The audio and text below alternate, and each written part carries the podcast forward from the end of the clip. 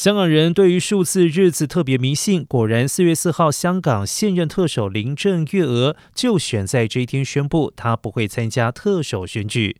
对于决定不角逐连任，林郑月娥强调两点：一是去年初就已经向北京表达不寻求连任的意愿，得到了北京理解以及尊重；二是强调他是完全基于家庭的考虑，又说家人说他到了该回家的时候。林郑月娥今年满六十五岁，家境清贫，但是屡屡进入名校，据说就此养成她处事坚决、不易低头的性格。从小公务员做起，直到坐上政务司长，才由董建华推举，习近平拍板出任特首，在成为第一位女特首之后。二零一九年，林郑借着一名香港人涉嫌在台湾杀死女友的案件，有意推动修改逃犯条例，但在雨伞运动平而未息、铜锣湾书店事件也没有停止的氛围之下，民间强烈反对，林郑的名望暴跌，在百万人大游行之下，被迫宣布暂缓修例，但反送中运动已经无可挽回。